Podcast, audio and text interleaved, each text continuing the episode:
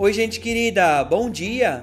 Eu sou o catequista Ediris Predeman, da Paróquia Evangélica de Confissão Luterana de São Borja, e tenho a alegria de estar com vocês neste novo amanhecer. Hoje, dia 20 de agosto, quinta-feira, um novo dia que se inicia sobre a graça e a misericórdia de Deus. Compartilho com vocês o texto bíblico para o nosso dia, Deuteronômio, o capítulo 32, o versículo 4, que nos testemunha dizendo: o Senhor é a nossa rocha. Ele é perfeito e justo em tudo o que faz. Ele é fiel e correto e julga com justiça e honestidade.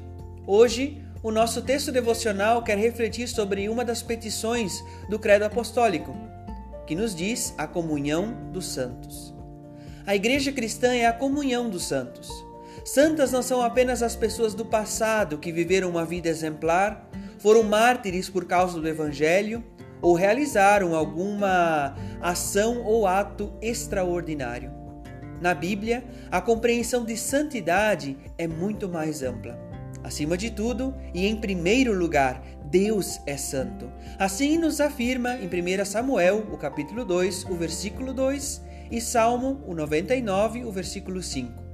Depois, as coisas e as pessoas que pertencem a Deus são consideradas santas. Desta forma, o povo de Israel é povo santo, assim como as comunidades cristãs, como predito em Deuteronômio, o capítulo 7, o versículo 6, e em 1 Pedro, o capítulo 2, o versículo 9. Por integrar o povo de Deus, todos os membros, homens e mulheres de todas as idades, de uma comunidade cristã, podem ser designados de santos. Assim nos ensina Atos, o capítulo 9, o versículo 32, e Romanos, o capítulo 1, o versículo 7. A igreja é santa porque pertence a Deus. Foi chamada e constituída pela ação do Espírito Santo. Somos pessoas santas porque pertencemos a Deus e recebemos a santificação em Jesus Cristo conforme 1 Coríntios, o capítulo 1, o versículo 2, e Hebreus, o capítulo 13, o versículo 12. Nossa santidade não é resultado de esforço, qualidade ética ou mérito pessoal. É obra do Espírito Santo em nós. O Espírito Santo chama, congrega, ilumina e santifica toda a cristandade na terra, como afirma o reformador Martinho Lutero no Catecismo Menor. O foco do terceiro artigo do Credo Apostólico está na santificação. A santificação não requer comprometimento místico, mas conduta ética.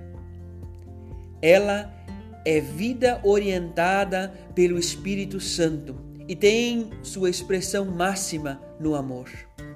Se cremos em Deus, conhecemos o compromisso com o bem, com a verdade e com a justiça. Quem conhece o compromisso com tais pilares, conhece, experimenta e vive a santidade em Deus. Felizes as pessoas que têm fome e sede de fazer a vontade de Deus, porque eles e elas serão plenamente saciados. Que Deus guarde o seu dia, a sua família, a sua casa, que Deus guarde a sua vida em Cristo Jesus. Amém.